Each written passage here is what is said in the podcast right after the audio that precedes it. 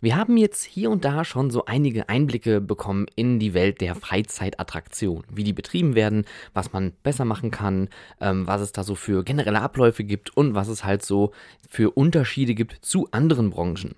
Jetzt wollen wir mal aber zu einem wirklichen Blick hinter die Kulissen kommen, denn heute geht es um das magische Office, also im Endeffekt der Backstage-Bereich. Und wir wollen diesen Backstage-Bereich uns in ähm, einer ähm, Art und Weise anschauen, wie man das jetzt vielleicht nicht erwarten würde, sondern wir gehen jetzt nicht tatsächlich backstage und äh, gucken uns an, wie ist eine Achterbahn, eine Attraktion oder irgendwie eine Wasserbahn oder eine Show von hinten aufgebaut, sondern wir schauen uns heute an, wie sind denn Strukturen in einer Freizeitattraktion aufgebaut. Das heißt, wir wollen uns heute einmal A, die Personalstrukturen anschauen und B, wollen wir uns mal anschauen, äh, anschauen wie denn ein Freizeitpark und auch eine Indoor-Attraktion zum Beispiel im Backstage-Bereich organisiert sind. Denn das ist eine Sache, die natürlich unglaublich wichtig ist. Natürlich ist es immer ganz gut, wenn man weiß, ähm, wie ich recruite und ähm, wie ich vielleicht ein Fahrgeschäft betreibe, aber wir sollten natürlich auch wissen, wie sind wir denn hinter den Kulissen aufgebaut.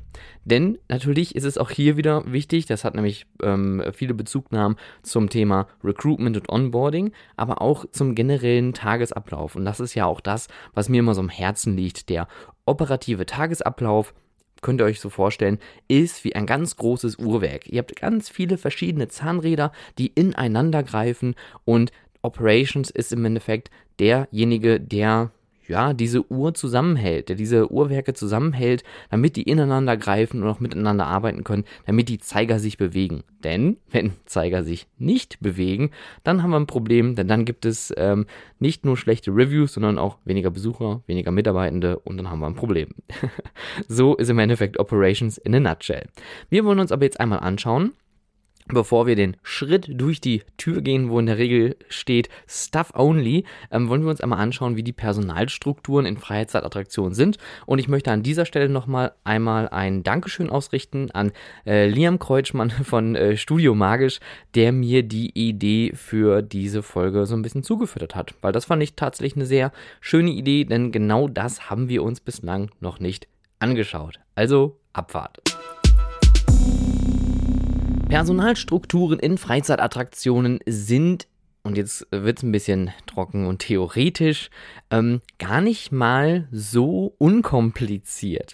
Denn man muss natürlich auch mal so ein bisschen auseinanderklabustern, äh, bin ich jetzt eine ähm, privat geführte Attraktion, dann habe ich vielleicht auch noch irgendwie einen Vorstand, eine Geschäftsführung, ne, dann fängt das also quasi da ganz, ganz oben an. Die Familie steckt da vielleicht dann noch irgendwie mit drin in verschiedensten Gremien und dann bröselt es sich so langsam runter, bis wir die ersten richtigen Strukturen haben, die ersten festen Mitarbeitenden, ähm, wie zum Beispiel irgendwelche Director oder irgendwelche Supervisor oder irgendwelche, ja, Assistenten der Geschäftsführung wir müssen natürlich auch überlegen, wenn wir jetzt eine Freizeitattraktion betreiben und wir sind vielleicht eine Kette, dann haben wir sogar noch das ähm, Spezielle an der äh, Position, dass wir hier auch natürlich einen Mutterkonzern haben, der wiederum auch noch äh, eigene Strukturen hat.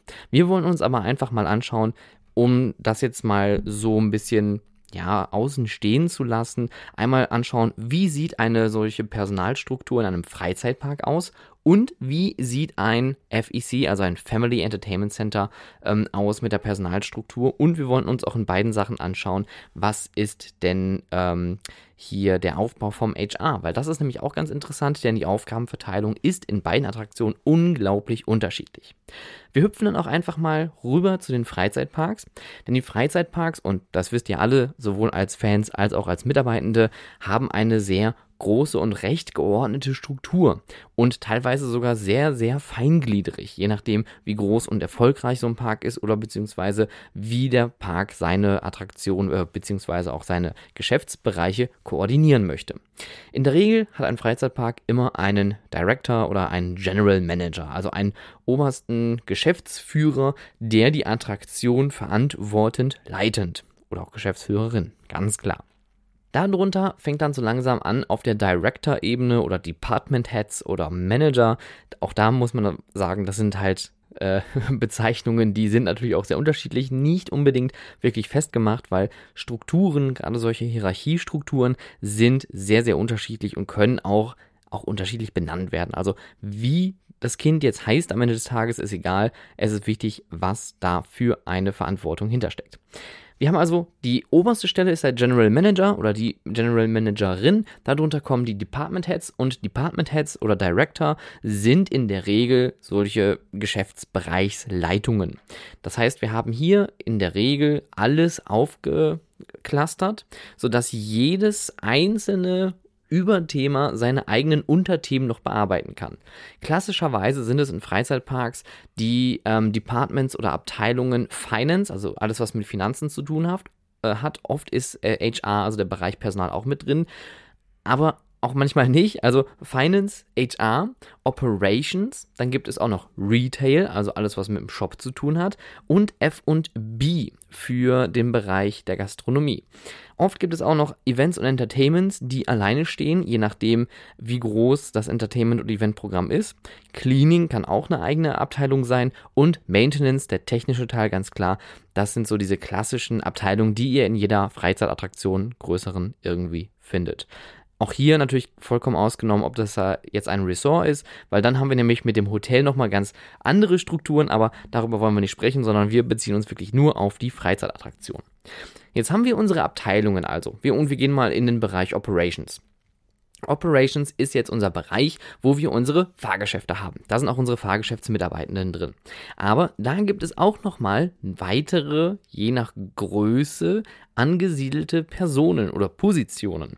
Und oft ist es so, dass es hier auch noch verschiedenste Supervisor gibt, also im Endeffekt nochmal einen Abteilungsleiter in der Abteilung, der dann für verschiedenste Bereiche auch wieder zuständig ist. Es könnte zum Beispiel sein, wir nehmen mal an, wir haben einen Freizeitpark, der hat seine Departments, seine größeren überstehenden Abteilungen, wo die Director drin sind, sehr zusammengefasst. Dann kann es passieren, dass Operations da haben wir also einen Operations Manager oder einen Operations Director oder einen Head of Operations, so kann das auch genannt werden. Ähm, der kann unter sich viele verschiedene Supervisor haben, der zum Beispiel nur für die Rides zuständig ist. Dann gibt es einen weiteren Supervisor, der vielleicht nur Cleaning macht und einen weiteren Supervisor, der vielleicht Events und Entertainments macht. So ungefähr ähm, kann man solche Themen auch nochmal zusammenbauen und auch nochmal verschieden in seinen eigenen Abteilungen ein ähm, bisschen sortieren. Hat auch den Vorteil, wenn man solche vielen Departments hat, dass man auch verschiedenste Kostenstellen für die Finanzen am Ende des Tages irgendwie zuordnen kann. Das hat auch so seine äh, Vorteile bei der Sache. Jetzt haben wir natürlich ein starkes Tagesgeschäft, das heißt, wir haben einen Supervisor, der ist im Endeffekt derjenige, der zwischen den Directoren und den TeamleiterInnen draußen unterwegs ist. Und TeamleiterInnen, das sind diejenigen, die den ganzen Tag draußen auch mit den Mitarbeitenden unterwegs sind, weil darunter kommen nämlich auch diesejenigen, unsere Aushilfen zum Beispiel oder auch festangestellten Aushilfen, die wir bei uns in den Freizeitattraktionen betreiben. Und Ihr habt jetzt gesehen, das sind jetzt so vier, fünf Abstufungen, die wir haben. Das ist jetzt natürlich nicht in Stein gemeißelt. Je nach Struktur und auch Ausrichtung der eigenen Attraktion kann das nochmal sehr unterschiedlich sein. Aber so grob könnt ihr euch mal vorstellen. Man hat ganz oben den Manager. Darunter haben wir unsere Director, die die Department Heads sind, die Abteilungsköpfe. Darunter gibt es nochmal Supervisor, die verschiedenste Aufgaben noch äh, für sich selber äh, in, ähm, ja, vereinnahmt haben. Darunter gibt es TeamleiterInnen, die draußen dann die Arbeit mitmachen mit den Aushilfen, die dann wiederum die untersten in der Struktur sind, was natürlich jetzt ein bisschen kritisch klingt, aber man muss auch hier immer wieder vor Augen halten, das sind diejenigen, die den ganzen Tag draußen stehen. Das ist also der Riesenvorteil. Ähm, wir haben jetzt hier so eine Mischung aus, wir sind im Büro, beim General Manager, wir sind bei den Departments im Büro, dann sind wir beim Supervisor als Schnittstelle zwischen dem Büro, der Organisation und dem, was draußen mit dem operativen Tagesgeschäft so abläuft. Und dann haben wir die Team Needs und die Aushilfen, die vollständig draußen sind, on stage und die Experience zur Experience machen. Gehen wir jetzt mal einen Schritt weiter zu einem FEC, zu einem Family Entertainment Center. Wir denken uns mal ganz fiktiv jetzt hier einen, äh, einen Indoor-Spielplatz aus und da haben wir einen General Manager oder eine Leitung. Das kann natürlich jetzt, wenn es auch konzerngeführt ist, mit vielen verschiedenen Standorten, eine Standortleitung sein, eine Geschäftsleitung, District Operations, ladida. Also wie gesagt, ne, Namen sind Schall und Rauch an der Stelle. Ähm, jetzt haben wir aber den General Manager und direkt darunter gibt es keine Director oder Department Heads, sondern es kommt direkt der Operations Manager. Der Operations Manager ist in einem FEC in der Regel derjenige, der als Stellvertreter für den GM, dem General Manager, unterwegs ist. Das heißt also, er ist auch die Schnittstelle zur ja, zum, zum Tagesgeschäft da draußen, aber ist in der Regel für die Orga im Hintergrund zuständig. Und auf diesem gleichen Level haben wir oft auch das Marketing sitzen, weil Marketing natürlich auch gerade durch die große Budgetverantwortung eine etwas höhere Stelle hat. Und dann haben wir auch noch unsere Bereiche wie Maintenance oder Kuration. Wenn ich jetzt zum Beispiel wenn ich jetzt zum Beispiel eine zoologische Anlage habe, dann habe ich vielleicht einen Kurator, einen obersten Tierpfleger, der damit unterwegs ist. Oder zum Thema Maintenance natürlich technische Abteilung habe ich hier auch einen technischen Manager, der da auch auf der gleichen Ebene mitwirkt, weil er natürlich auch eine sehr hohe Verantwortung trägt. Darunter kommen die Supervisor, die wiederum dann den überstehenden Operations Marketing oder Maintenance slash Kuration äh, unterstellt sind. Und die Supervisor haben dann wiederum ihre eigenen ähm, Mitarbeiter und vielleicht auch noch TeamleiterInnen dazwischen, die dann das Tagesgeschäft draußen rocken. Und auch hier wieder ist der Supervisor die Schnittstelle für die ähm, Leute, die direkt unter dem General Manager kommen. Ich sage jetzt mal, das ist jetzt so die obere Management-Ebene, Operations, Marketing und Maintenance. Und ähm, die Supervisor sind je nachdem dann zugeordnet und ähm, werden natürlich dann auch reporten an der Stelle. Und ja, das ist so die Struktur. Kurz und knapp, oder? Ich hoffe, das war jetzt nicht zu schnell und recht verständlich. Ansonsten könnt ihr in die Shownotes nochmal schauen. Da werde ich euch nochmal solche Hierarchiestrukturen einmal ähm, als Bild mitgeben, damit ihr euch das nochmal ein äh, bisschen vorstellen könnt. Der Bereich HR ist für mich jetzt hier sehr interessant, weil HR ist eine Sache, die wirklich ähm, ja, aufgedröselt wird bis zum geht nicht mehr. Denn HR ist natürlich das Key-Element, das brauchen wir, also Human Resources, Personal, damit wir unsere Mitarbeiter einstellen können, aber auch bezahlen können und damit wir unsere Mitarbeitenden auch ähm, vielleicht weiterentwickeln können, wenn wir äh, eine Abteilung haben, die sich zum Beispiel schimpft LD, also Learning and Development. Und sowas sind Abteilungen, die findet ihr in der Regel in Freizeitparks. Freizeitparks haben in der Regel eine größere HR-Abteilung, die für den kompletten Ablauf aller HR-Prozesse zuständig ist. Das heißt Recruitment, Onboarding, Offboarding, also wenn jemand das Unternehmen verlässt, Payroll, also alles, was mit Lohnzahlung zu tun hat und auch die Personalentwicklung, LD, Learning und Development. Gehen wir aber mal zu einem FEC, dann sieht das schon wieder viel, viel spannender aus, denn hier ist es oft so, dass der Supervisor also der Abteilungsleiter, der unter dem Operations Manager zum Beispiel sitzt, wenn ich jetzt mal an meine Zeiten zurückdenke, als Entertainment Supervisor. Ich war also Abteilungsleiter für die Besucherbetreuung. Mein direkter Vorgesetzter war der Operations Manager im Hause. Und wenn es darum ging, jetzt muss hier aber ähm, HR-mäßig was passieren, ich muss meine Mitarbeiter äh, weiterentwickeln, dann mache ich das in der Regel selber. Das gleiche wie Recruiting, das Onboarding, äh, Vertragserstellung, je nachdem, wie das ähm, aufgedröselt ist, auch da gibt es so ein paar kleinere Unterschiede, ähm, passiert das alles in-house an meiner eigenen Position. Das heißt, ich mache nicht nur die Abteilungsleitung für die Mitarbeitenden und auch den Verantwortungsbereich, hier zum Beispiel dann die Ausstellung, die ich betreue, was dann auch wieder mit Guest Experience und alles weitere zu tun hat, sondern ich mache auch alles, was mit HR zu tun hat. Mein Operations Manager, der ist dann im besten Fall derjenige, der sich um die Lohnabrechnung kümmert und auch die Daten einpflegt. Und wenn man eine eigene Personalabteilung irgendwo im Konzern hat, die das abrechnet, machen die das. Ansonsten wird das weitergegeben an ein Steuerbüro oder Steueragenten, die das für einen übernehmen.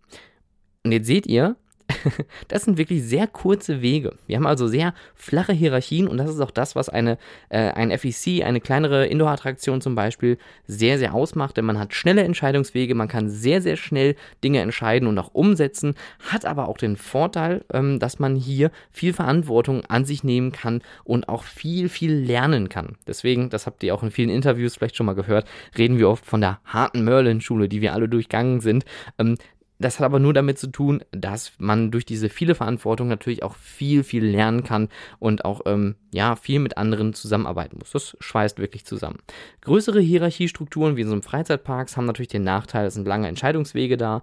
Ähm, die Verantwortung kann aber, das ist sehr, sehr positiv, aufgeteilt werden, sodass jeder einen kleinen Teil so detailliert und fokussiert bearbeiten kann, ähm, dass man hier natürlich auch ähm, vielleicht einen anderen Detailgrad in seiner Zielerfüllung erreichen kann. Kann. Das ist das Problem bei diesen flachen Hierarchien. Man hat zwar viel Verantwortung, aber diese Verantwortung muss man auch managen können und diese Verantwortung muss man vor allen Dingen auch irgendwie erfüllen können. Ich würde sagen, das ist hier an der Stelle schon eine recht große Herausforderung in einem FEC mit viel Verantwortung, die man trägt. Aber ähm, es kann natürlich auch sein, dass man dadurch nicht genau die Zeit hat, um sich speziell um ein Problem oder um ein Projekt kümmern zu können. Also alles hat natürlich Vor- und Nachteile und wenn ihr da draußen schon mal in einem privat geführten Freizeitpark gearbeitet habt versus einem konzerngeführten Freizeitpark, werdet ihr auch feststellen, auch da gibt es viele riesig große Unterschiede ähm, und, und vor allen Dingen auch Vor- und Nachteile, was alles seine Berechtigung hat. Und ich möchte auch hier nichts schlecht reden. Es ist auch immer so ein Ding, wie möchte ich meine Freizeitattraktion strategisch entwickeln? Was für eine Struktur möchte ich haben? Und mit welcher Struktur kann ich eher meine Ziele erreichen, die ich mir vorgenommen habe? Wenn ich wirklich expandieren möchte und darauf setze, viele Standorte Standorte irgendwo zu haben, machen flache Hierarchien wie in einem FEC natürlich unglaublich viel Sinn, weil man hat wenig Personal, man hat ähm, direkte Verantwortliche vor Ort und man kann dann mit dieser flachen Struktur schnell auch neue Standorte eröffnen. Ein Freizeitpark mit so großen Hierarchien, da muss man erstmal überhaupt seine Köpfe füllen können. Und das dauert natürlich ganz schön lange, bis man an so einem Punkt wie ein Europapark oder ein Phantasialand äh, gekommen ist. Und ähm, ja, das sind die Strukturen in einer äh, Freizeitpark oder auch in einem FEC. Und es geht nicht nur um die Bereiche ähm, HR übrigens, die so aufgeteilt werden, das fällt mir jetzt gerade noch spontan ein. Im Bereich äh, FEC ist es auch oft so, dass der Operations Manager alles andere macht. Also es kann sein, dass man hier auch noch das Thema ähm, Health and Safety hat, das Thema ähm, Finance, alles was also mit Budgetverantwortung zu tun hat, das ganze Quality Management, das ganze Recruitment kann auch natürlich auf dem Operations Manager gelastet werden, plus dann noch die Stellvertretung für den General Manager. Ähm, das ist eine unglaublich große Herausforderung und ähm, ich war ja selber zweimal in der Position, ein Operations Manager ähm, ja, ähm, zu sein. Und äh, ich muss sagen, das war eine wirklich große Herausforderung für mich und auch ein äh, großer Vertrauensvorschuss vom Arbeitgeber damals. Ähm, aber ich muss sagen, ähm, so viel mir das auch Spaß gemacht hat, dient das nicht der Zielerfüllung, dass man so viel an einer Stelle irgendwie hat ähm, dass man also quasi in, ja, vor lauter Tasks am, am, am, am Tag irgendwie nicht dahin kommt, wo man eigentlich hinkommen möchte, nämlich, dass man weiterentwickeln möchte, dass man einen sauberen operativen Ablauf hat und dass alle Mitarbeitende auch so zufrieden sind und diesen Ablauf verstehen und auch ausüben können. Und das muss man halt eigentlich gewährleisten. Und deswegen bin ich ein großer Fan davon, zu sagen, lieber einen Kopf mehr irgendwo einstellen, auch wenn das kostet, aber diese Kosten, die ich jetzt gerade hier in der Stelle verausgabe, kann ich an einer späteren Stelle wieder einnehmen, weil diese Ausgaben, das sind Investitionen in meine Zukunft, denn irgendwann komme ich an den Punkt, wo ich feststelle, oh Gott, meine Mitarbeiter sind ausgebrannt, es läuft nicht mehr, es funktioniert nicht mehr, man versinkt in Aufgaben, man verteilt nur noch Verantwortung und dann steht man plötzlich vor der Wand und man weiß nicht weiter. Und so kann es halt auch mit vielen kleineren Attraktionen sehr schnell den Bach runtergehen, denn solches Missmanagement kann sehr schnell passieren. Und deswegen lieber einen mehr einstellen, der vielleicht eine Verantwortung trägt, die man abgeben kann oder vielleicht einfach generell mal überlegen, wie kann ich meine Aufgaben in meiner Freizeitattraktion am besten verteilen. Jetzt kommt da ein Trommelwirbel. Der Blick hinter die Kulissen. Und ich denke mal, ähm, wer schon mal Backstage in einem Freizeitpark gewesen ist, der wird vielleicht ein bisschen überrascht sein. Ähm, denn es, es, ist mehr Schein als Sein ähm, und es kann manchmal auch sehr ernüchternd sein. Ich weiß noch, mein erster Tag, äh, wo ich Backstage irgendwo in einem Freizeitpark war, war so, okay. Dies schaut aber äh, ja, nicht so aus, wie ich mir das gedacht habe.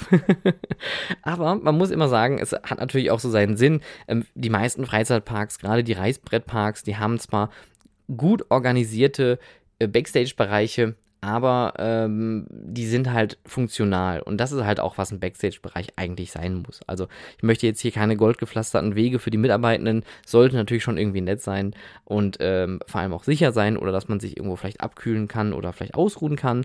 Ähm, aber es ist halt funktional, es muss funktionieren, ich muss Backstage gehen können, damit ich irgendwo zu einem anderen Punkt komme. Und da können wir vielleicht schon mal beim Thema bleiben, nämlich die Gestaltung von Mitarbeiterwegen. Das ist ganz, ganz interessant und ähm, ihr kennt sicherlich natürlich auch die Story, dass das äh, Magic Kingdom in Orlando komplett eine Etage höher gebaut worden ist. Der komplette Park ist unterkellert, sodass kein Mitarbeiter oder keine Mitarbeiterin im Park on stage, also vor dem Gast von A nach B laufen braucht. Das gleiche gilt für Lieferungen, das gleiche gilt für Müllentsorgung, das gleiche gilt für einen Mitarbeiter, arbeitet jetzt, keine Ahnung, im äh, Tomorrowland hat seine Uniform an und müsste jetzt damit über die Main Street laufen, das zerstört natürlich das Bild.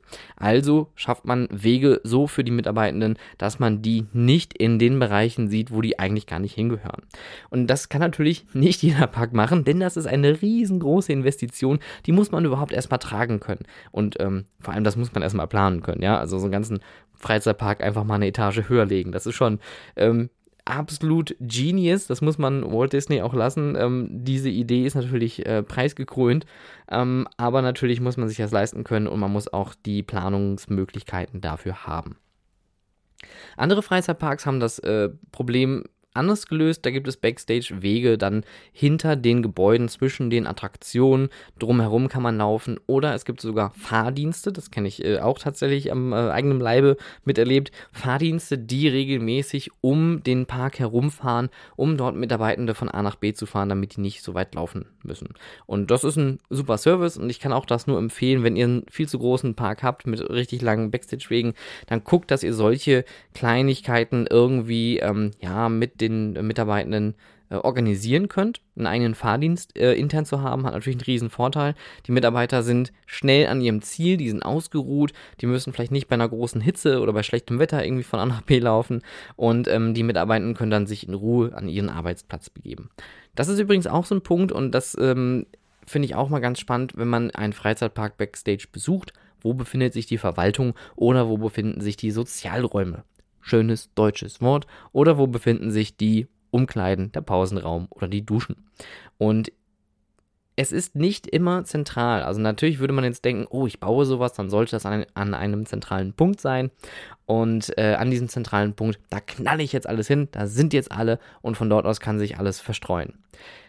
Zentral heißt aber nicht mittig im Park, sondern zentral heißt auch manchmal irgendwo in der Nähe vom Haupteingang oder vielleicht auf der komplett anderen Seite.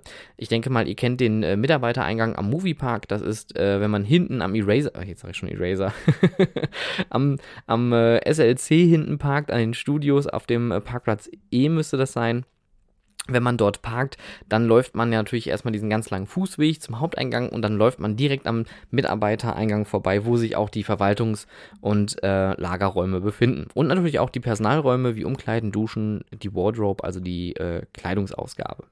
Es gibt aber auch noch andere Möglichkeiten. Es gibt Freizeitparks, die machen das sehr, sehr kompakt und die machen direkt alles in einem großen Gebäude. Die Lego-Parks machen das zum Beispiel so. Da hat man alles so gut organisiert und das finde ich wirklich sehr, sehr löblich, dass man die Umkleiden, die Personalräume, die ähm, Kantine vielleicht sogar auch noch und darüber dann die Büros, die Verwaltung und auch die Maintenance-Räumlichkeiten dann so zusammenbaut, dass man alles wirklich on point, on, am, am eigenen äh, Punkt hat, ja, und man da auch alles findet und vor allem auch die Mitarbeitenden immer ihren direkten Ansprechpartner irgendwo finden können riesiger Vorteil. Es kann natürlich auch ganz anders sein, organisch gewachsene Parks, weil das muss man ja auch unterscheiden. Ein am Reißbrett geplanter Park, da kann man natürlich von vornherein sagen, da sind die Wege, da kann man langfahren, da kann man sich verstecken, da gibt es einen Pausenraum und so weiter und so fort. Ein organisch gewachsener Park hat natürlich den Nachteil, irgendwann hat man einfach mal vergessen, irgendwas mit einzukalkulieren, hat vielleicht gar keinen Platz für irgendwelche äh, Personalwege oder auch Zufahrtswege und dann hat man den Salat, man kommt nicht mehr durch den Park, es sei denn, der Park ist geschlossen. Da gibt es auch äh, einige gute Beispiele. Ähm, und äh, Alton Towers ist ein ganz, ganz interessanter Park, denn der ist sehr organisch gewachsen. Und Alton Towers ist ja auch ein altes Anwesen, ein altes Grundstück mit vielen verschiedenen Gebäuden, die gar nicht einsichtig sind. Die Towers im Zentrum des Parkes, das ist ja das Herzstück, das ist auch das, wo Alton Towers seine, ähm, seinen Namen her hat. Und diese alten Türme, dieses alte Anwesen hat natürlich auch Bedienstete gehabt. Und so ist es tatsächlich in diesem Park so, dass die alten Diensthäuser oder auch Verwaltungshäuser, wie zum Beispiel die Gärtnerei, ähm, die es gegeben hat, ähm, oder auch weitere Gebäude, die sich überall im Wald des Parks befinden, dort die Abteilungen untergebracht sind. Und ähm, das fand ich ein ganz spannendes Erlebnis, denn da kann man nicht bei eben kurz sagen, ich gehe mal kurz ins Büro und dann komme ich kurz ähm, zu dem Bereich XY und dann machen wir dies, das und jenes, sondern da muss man ganz viel Zeit einkalkulieren oder im besten Fall ein eigenes Auto haben, damit man da von A nach B kommt, ähm, weil das ist nicht so einfach zu managen, wenn es heißt, ja, wir brauchen mal hier oben schnell irgendwie einen Besen, dann sagst du, jupp, ich bin in einer halben Stunde da. Aber auch hier, der Park hat sich sehr gut organisiert und hat das sehr gut im Griff bekommen, dass man da äh, gut versorgt ist mit allen nötigen Mitteln, die man benötigt. Also organisch gewachsene Parks haben diesen kleinen Nachteil, aber vielleicht auch den Vorteil, das macht so den Charme natürlich auch aus, dass es hier so die eine oder andere Macke gibt ich denke mal, ihr habt das auch gesehen, wenn ihr als Europapark-Besucher in, äh, in Rust unterwegs gewesen seid oder ihr seid mal draußen am äh, Resort zwischen Colosseo und äh, dem El Andalus, die Hauptstraße Richtung Stadtmitte reingelaufen.